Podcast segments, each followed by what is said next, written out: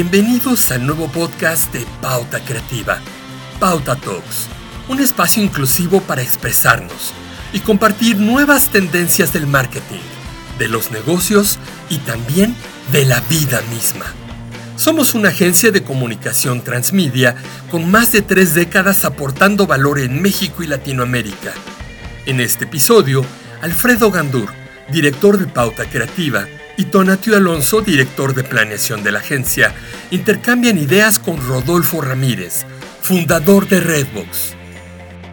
Hola, soy Alfredo Gandur, director de Pauta Creativa. En mis más de 30 años de trayectoria en mercadotecnia y ventas, he conocido a gente brillante que me ha inspirado. Uno de ellos es sin duda Rodolfo Ramírez, director de Redbox, agencia de innovación líder del mercado. Rodolfo, Bienvenido a Pauta Talks. Cuéntanos en tus propias palabras cómo fue que se te ocurrió crear una empresa de innovación tan exitosa.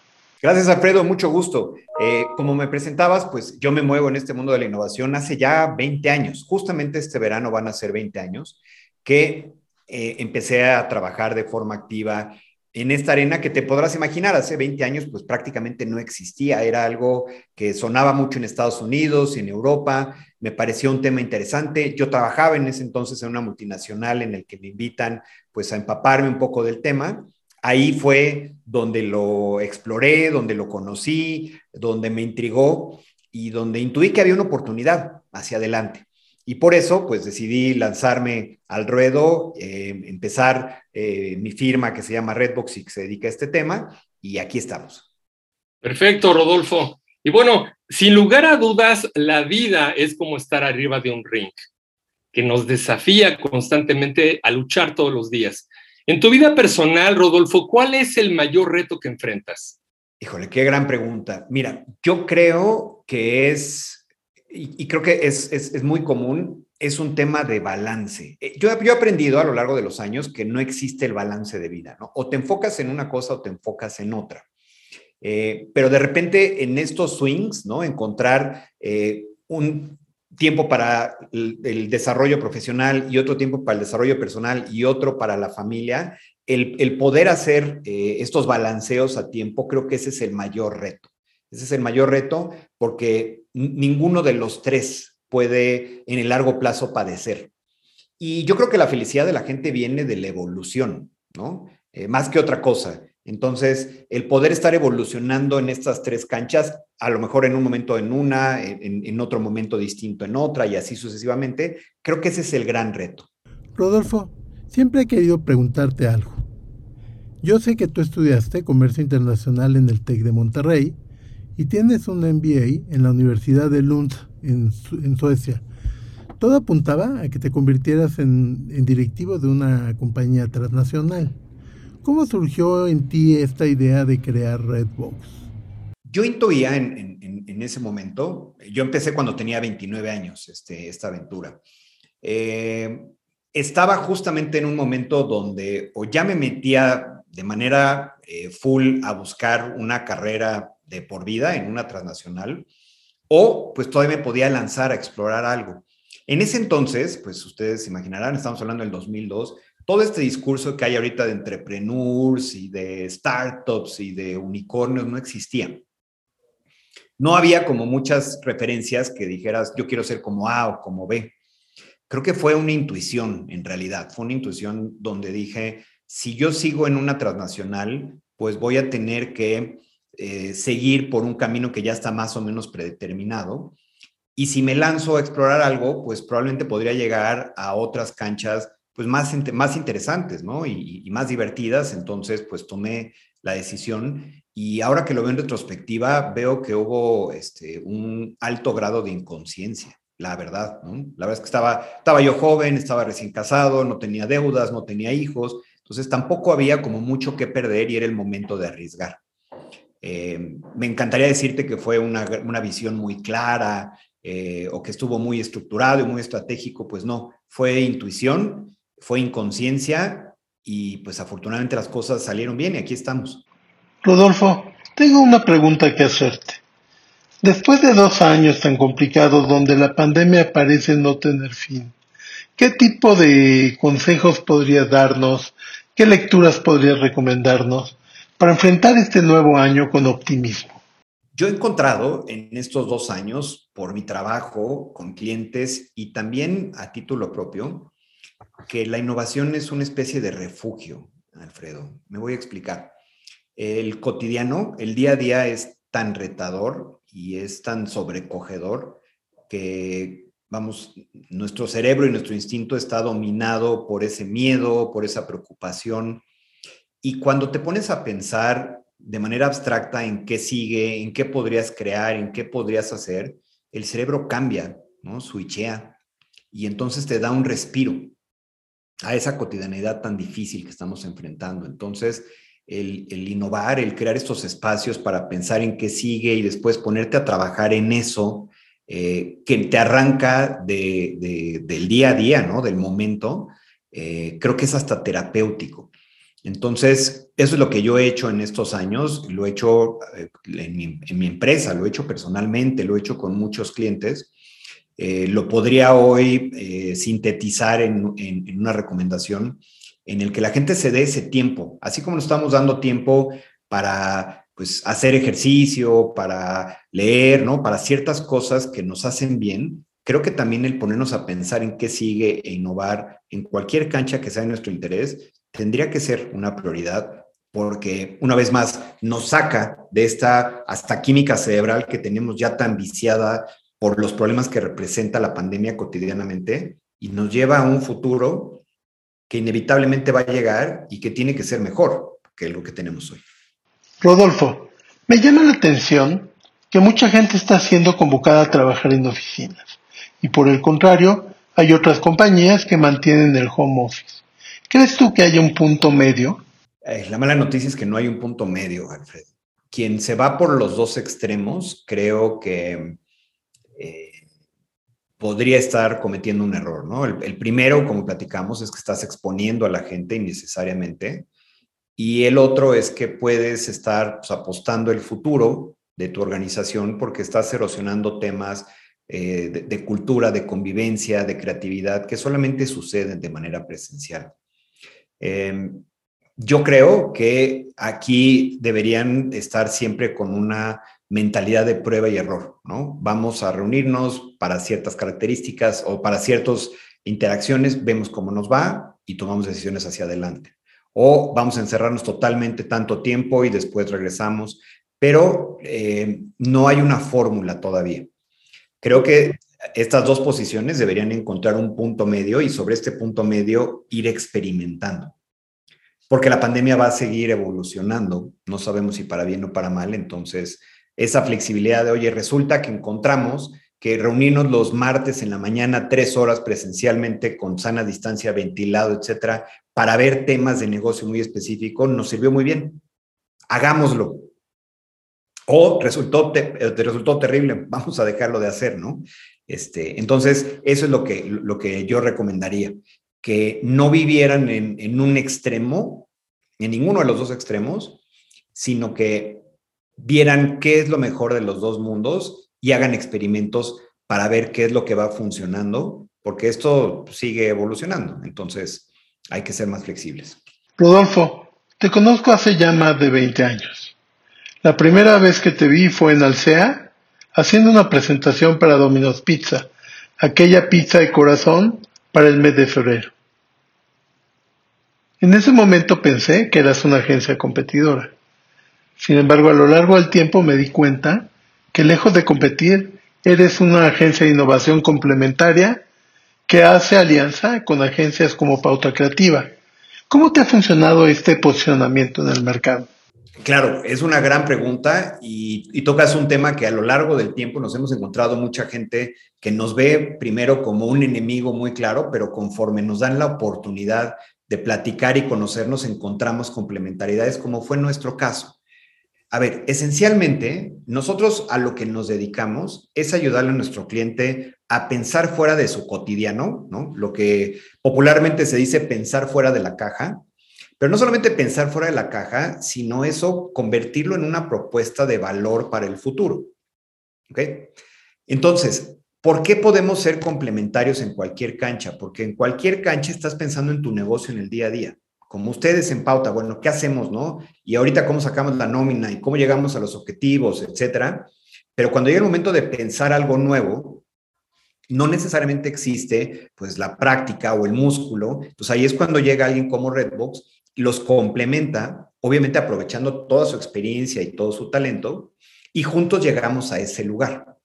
Entonces, somos más una especie como de thinking partner este, y no reemplazamos funciones que ya son naturales en la organización o que compiten con lo que se propone en mercado. Entonces, creo que por eso hemos sido pues, tan buenos amigos y tan buen complemento en el tiempo, porque tú tienes un negocio exitoso, un, un negocio grande, un negocio complejo de operar y tu mente está en eso. Y cuando llega el momento de decir, ¿qué más? ahí es donde hacemos mancuerna. ¿No? Tú nos has invitado en varios procesos, incluso con tus clientes, para tener esta conversación donde entonces pauta con su cliente, dice, ¿qué más hacemos? Entonces Redbox también facilita esa conversación. Rodolfo, eh, construyendo un poco con esto que, nos estás compartiendo, ¿qué, qué, qué apertura consideras que tienen las empresas en México actualmente para reinventarse y responder a los cambios que se han acelerado? Mínima. Es una gran pregunta, ¿eh, Tona? Eh, ¿Qué es lo que pasa? Este tema de la innovación, cuando yo empecé hace 20 años y tocaba puertas y hablaba del tema, era algo completamente desconocido. Han pasado los años y permea la palabra porque pues se habla mucho en, en las empresas transnacionales, porque viene Estados Unidos, de Europa, etcétera. Pero a la fecha sigue siendo más un tema exploratorio y discursivo.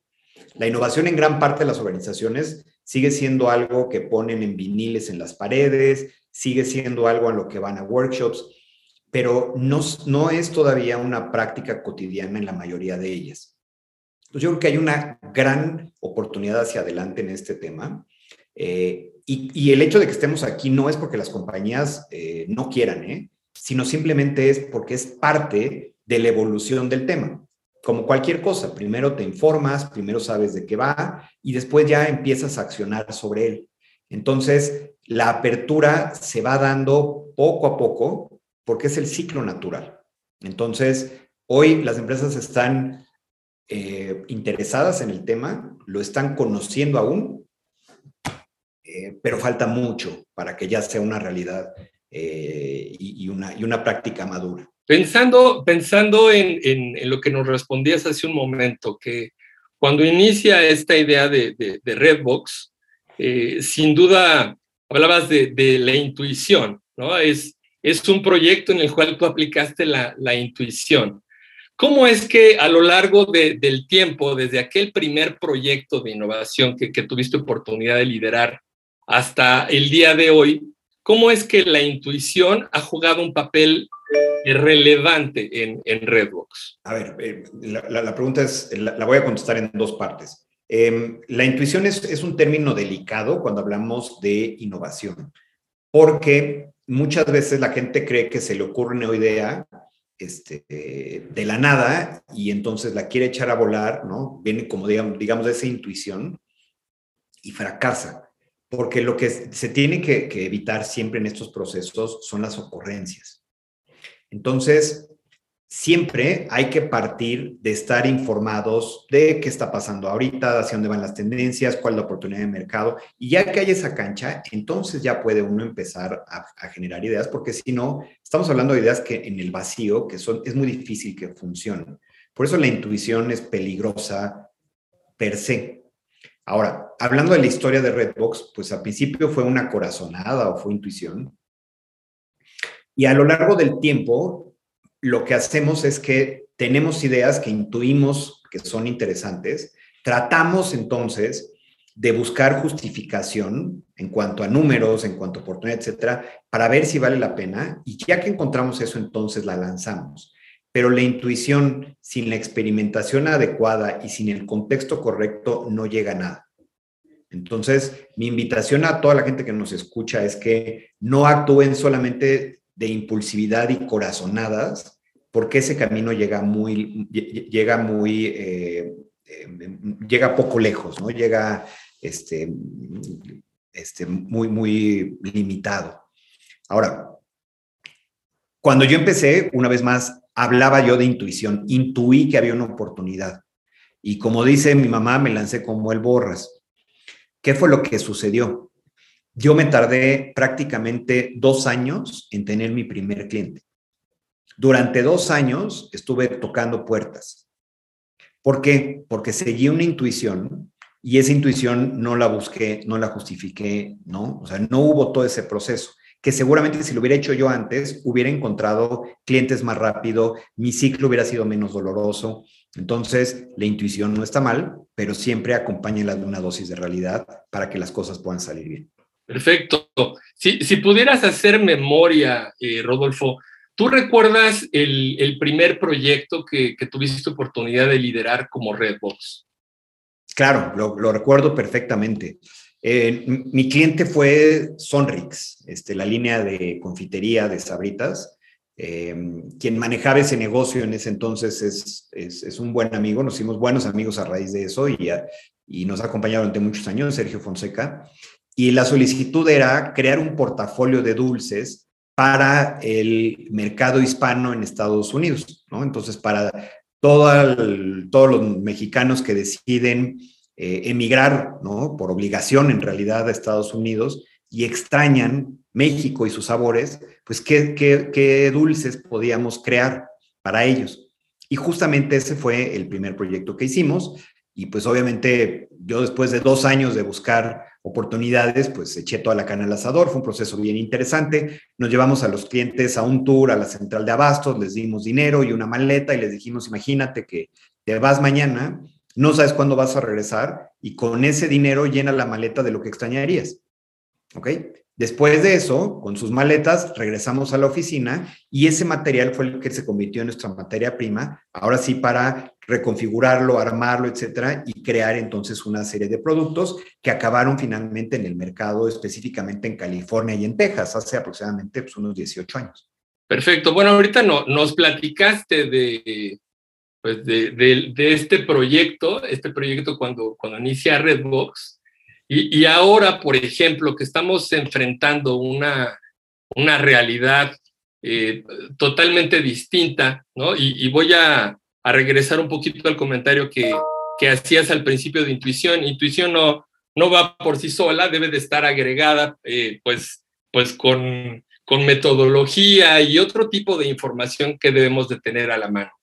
Eh, sin embargo, en, este tiempo, en este tiempo en el que ha pasado la pandemia, eh, ¿cuál consideras que ha sido el proyecto más retador y que mejores resultados ha generado? Em, mira, el proyecto más retador que, hemos tenido fue para un cliente que está en la categoría de cookware, que se llama Vasconia. La Vasconia, muchos de ustedes la conocen porque seguramente en su casa tienen una olla express, un sartén, un plato, etcétera. Y ellos lo que nos, eh, a diferencia de, de, clientes mal, ellos la estaban pasando muy bien, ¿no? Te imaginarás que todo mundo se puso a cocinar y entonces 2020 les fue espectacular. Y entonces lo que dicen es, el año pasado, dicen, bueno, ¿cómo continúo los buenos resultados cuando la gente vuelva a salir y deje de cocinar en casa? Entonces, ahí era lo contrario, ¿no? Normalmente los clientes decían, me está yendo mal ¿Qué hago en lo que la cosa mejora? Y aquí era al revés, me está yendo bien. Cuando la cosa mejore, a mí me va a caer el negocio. Entonces, pues eh, nos lanzamos a investigar, a ver opciones, este, a buscar oportunidades y encontramos que había un nicho de gente a la cual podíamos servir de una manera diferente. Y era toda esta gente que se quedó sin trabajo por cuestiones de pandemia y que se puso a cocinar como un medio de subsistencia y encontró un negocio, ¿no? Entonces, esta gente que a lo mejor trabajaba en una línea de ensamble o era un auxiliar administrativo o alguna cuestión así y que de repente empezó a hacer paella y le fue muy bien. Pero el costo era muy alto, ¿no? Se levantaban 4 de la mañana, se dormían 10 de la noche. Entonces eran buenos cocineros, pero no eran buenos empresarios de la comida. Y había un potencial de que si se organizaban y aprendían cosas nuevas, pues podían entonces tener un ingreso mucho mejor que antes de la pandemia. Entonces, eh, al encontrar esta oportunidad con la gente de Vasconia, pues creamos todo un mundo, tanto digital como físico, para ayudar a esta gente. Entonces, no nada más para decirle, este es el mejor sartén y cómpramelo, sino además, mira, te voy a enseñar a manejar un inventario. Te voy a decir en qué mercado encuentras tu materia prima más barata. Te voy a decir cómo puedes hacer una marca para tu producto, ¿no? Entonces, ese fue el, proyecto eh, más retador, pero también de mejores resultados durante esta época. Rodolfo, yo recuerdo que en tus oficinas tenías una cafetería con un ambiente súper agradable.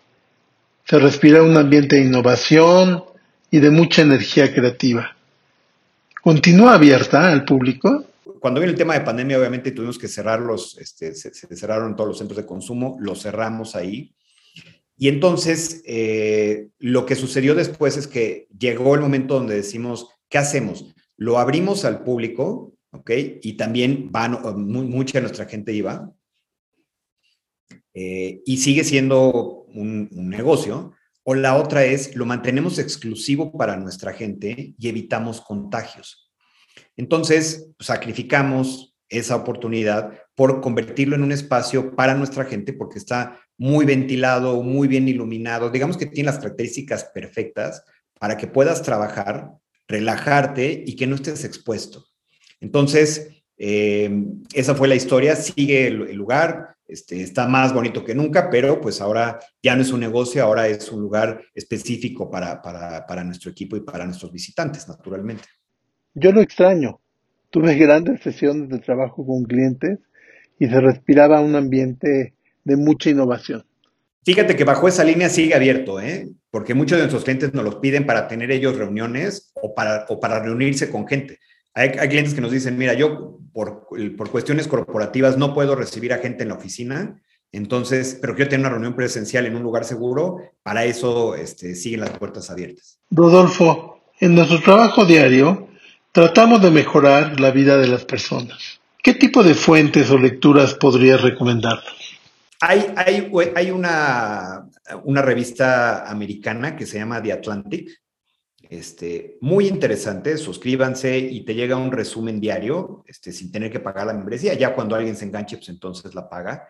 Pero a mí me ha gustado mucho porque eh, te habla de temas como, pues obviamente la pandemia y como temas económicos que están pasando, etcétera, pero desde una perspectiva muy refrescante. No es como los medios tradicionales que parten de generar alarma y miedo, sino que te dicen, mira, está sucediendo esto y así lo están solucionando otros. O esta es una perspectiva mucho más objetiva de cómo tendrías que entenderlo para actuar sobre este. Entonces, en estos tiempos de pandemia, de inflaciones, de crisis, de tensiones, etcétera, este, es, recibir ese mensaje todos los días hacia el final del día para mí es, es muy, muy tranquilizador. Eh, y ya si se quieren eh, ir a, leer un libro eh, y tienen un poco más de tiempo, les recomiendo muchísimo un libro que se llama El arte de lo imposible, Art of Impossible. El autor se llama Steven Kotler y es un autor, el libro específicamente te explica cómo puedes entrar en estados de flow. ¿Qué son estos estados de flow? Todo el mundo lo hemos vivido. De repente puede ser que estamos en una reunión con amigos o que estamos trabajando en un proyecto, ¿no? son cosas completamente diferentes, pero lo que tienen en común estos, estos episodios es que de repente pasaron horas y tú no te diste cuenta y la pasaste súper bien y pasaron muchas cosas, ¿no? Entonces en la reunión de amigos parece que llegaste hace media hora, pero ya te fueron ocho horas, ¿no? O en el trabajo parece que te sentaste a hacer este, un proyecto y llevas media hora y son seis horas y avanzaste muchísimo.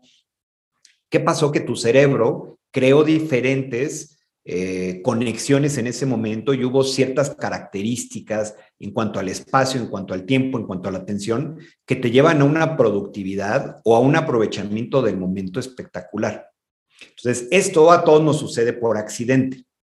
Este libro te explica cómo hacerlo de manera organizada. Y a mí en tiempos de pandemia me sirvió mucho porque la cabeza siempre está dispersa.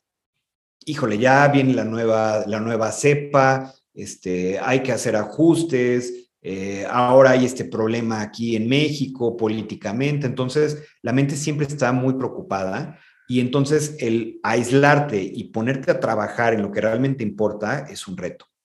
Y este libro te ayuda en muchos sentidos con eso. Esas serían mis dos recomendaciones.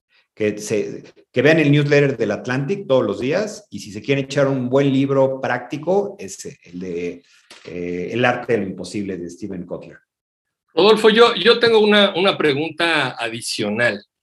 Eh, ¿Tienes alguna recomendación para pensar como un líder innovador en el 2022?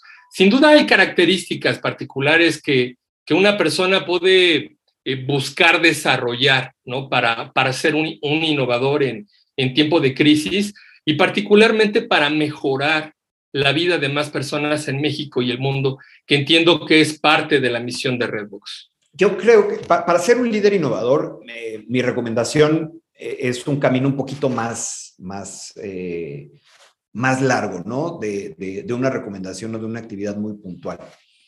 Eh, aquí, aquí yo considero que hay una combinación de dos factores. Un factor es eh, leer buenas biografías, ¿no?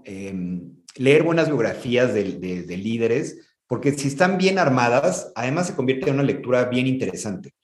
Y no solamente es leer la típica de Jeff Bezos y de Richard Branson, que siempre son interesantes, obviamente, pero hay que leer biografías de otros líderes, ¿no? Vamos, Churchill, por ejemplo, este, Gandhi, diferente, cada quien, eh, si es más espiritual o si es más político o lo que sea, pues sobre esa línea seleccione a, los líderes que le parezcan interesantes y leer esas biografías te deja ver pues algunos tips, ¿no? Algunas historias que, de, de, casos que ellos vivieron y cómo lo superaron, que son interesantes y que se acumulan al bagaje personal de recursos como un líder. Esa es la primera. Y la otra que esto es muy discursivo y que debería ser más realidad, es que en la agenda de nosotros los líderes, la gente debería ser una prioridad. Pero no solamente, una vez más, a nivel discursivo, sino cuánto tiempo a la semana, ¿ok? O al mes, en su caso, le voy a dedicar a platicar con la gente, a entender qué está pasando, a plantear juntos soluciones para mejorar sus planes actuales o sus planes futuros. Entonces, esas dos, esos dos elementos son los que yo utilizo tratando de ser un mejor líder, ¿no? Un líder inspirador para la gente, porque primero, pues obtienes recursos del primero, de las lecturas, y del segundo, lo que nos permite, pues es tener esta cercanía con los grupos para poder entonces hacer acciones y concretarlas y no solamente pues quedarnos en el discurso. Perfecto, muchas gracias por estos, por estos dos consejos, Rodolfo. Y bueno, para, para, para despedirnos, quisiéramos saber una cosa. Eh, Rodolfo, ¿te consideras rudo o técnico? Ah, esta también es una, una gran pregunta. Eh, cuando hablas en, este mundo de la innovación, este, que, el, que el lenguaje es muy desbordado, ¿no? Vamos a salirnos de la caja, vamos a hacer disrupción, seamos unos piratas, seamos unos rudos. Este, yo le aconsejo a la gente que todo ese discurso desbordado eh, es, es muy engañoso. Eh, la innovación y la creatividad tienen que ver con disciplina, tienen que ver con proceso, tienen que ver con implementación.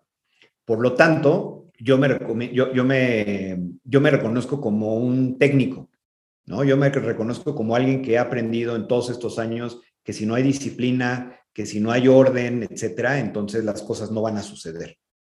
Perfecto. Rodolfo, sin límite de tiempo o hasta que suene la campana. Sin límite de tiempo. Aquí las cosas, la vida, la pandemia nos ha eh, mostrado que el, tiempo o el, o el, poder hacer cosas es muy subjetivo, este, que no esté en nuestro control. Entonces, sin límite de tiempo para pasarla bien, sin límite de tiempo para poner cosas interesantes en el mundo allá afuera, sin límite de tiempo para dedicarle a la gente que es verdaderamente importante este, para nosotros. Bien. ¿Lucha a ras de lona o aérea? Aérea es más divertida. ¿Máscara o cabellera? Cabellera, porque espero que la mía me dure, porque ya a estas alturas del partido empieza a sufrir un poco. ¿Mano a mano o relevos australianos? Relevos australianos. Siempre trabajar en equipo va a ayudar a llegar más lejos. Rodolfo, muchas gracias por tus palabras. Eres muy generoso con tu tiempo. Por último, quisiera pedirte que compartieras con nuestra audiencia ¿cuáles son los medios a través de los cuales pueden saber más de ti o de Redbox? Claro que sí. Eh, Redbox nos encuentran obviamente en la red, redboxinnovation.com, así, así es sencillo. Eh, y en cuanto a redes sociales, yo solamente eh, utilizo LinkedIn, entonces me pueden encontrar Rodolfo Ramírez, así estoy este, en LinkedIn y a sus órdenes.